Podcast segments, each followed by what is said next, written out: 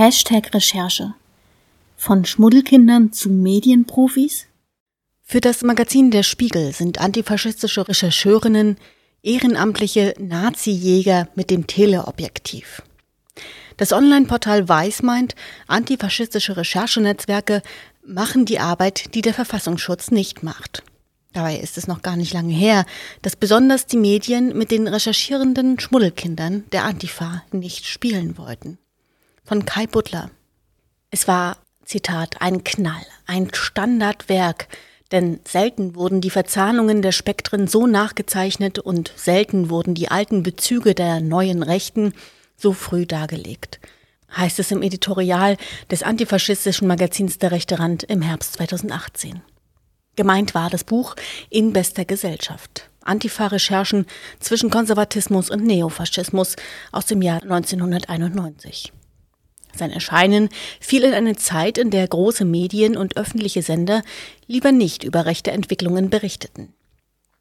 Diese Lücke schließt antifaschistische Recherche in ihrer thematischen und methodischen Vielfalt bis heute. Sie hat gewichtige Spuren hinterlassen und thematische Standardwerke unter anderem im Bereich des Rechtsrock produziert. Ihre Rezeption reicht weit über die eigene Szene hinaus, wie der Wissenschaftler Thorsten Hinrichs auf Anfrage bestätigt.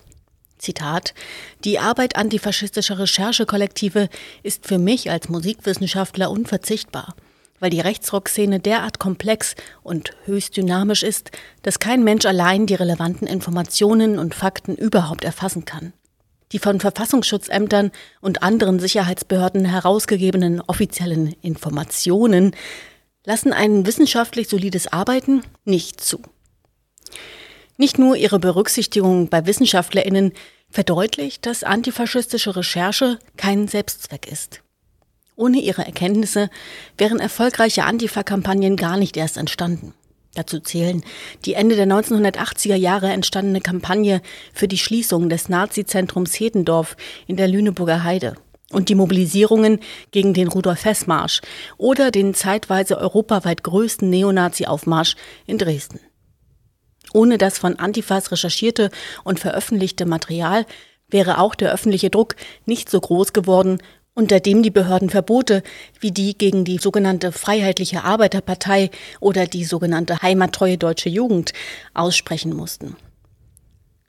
Die langjährige Rezeption dieser Recherchen als das Werk der oftmals geschmähten und als Extremisten diskreditierten Schmuddelkinder der Antifa-Bewegung hat sich in den letzten Jahren gewandelt. Spätestens die Generation von JournalistInnen, die sich seit der Selbstenttarnung des NSU mit langem Atem mit rechter Gewalt beschäftigt, weiß um den Wert des antifaschistischen Wissens und greift dankbar darauf zurück, wenn es um die Einordnung geht. Oftmals müssen sich die gegen ein unmissverständliches Misstrauen in den Redaktionen wehren, die eher der rechten Delegitimierung der Antifa anhängen, statt ihre Recherche und ihre Ergebnisse mit journalistischem Rüstzeug als Quelle anzuerkennen und zu nutzen. Dabei sind für die Aufklärung sowohl tiefergehende Recherchen als auch die Auswertung und Einordnung ihrer Ergebnisse wichtig. Offenbar muss noch immer darauf hingewiesen werden, dass trotz der Informationsflut nicht allein das allzu offensichtliche Zusammenhänge und Strukturen erklären kann.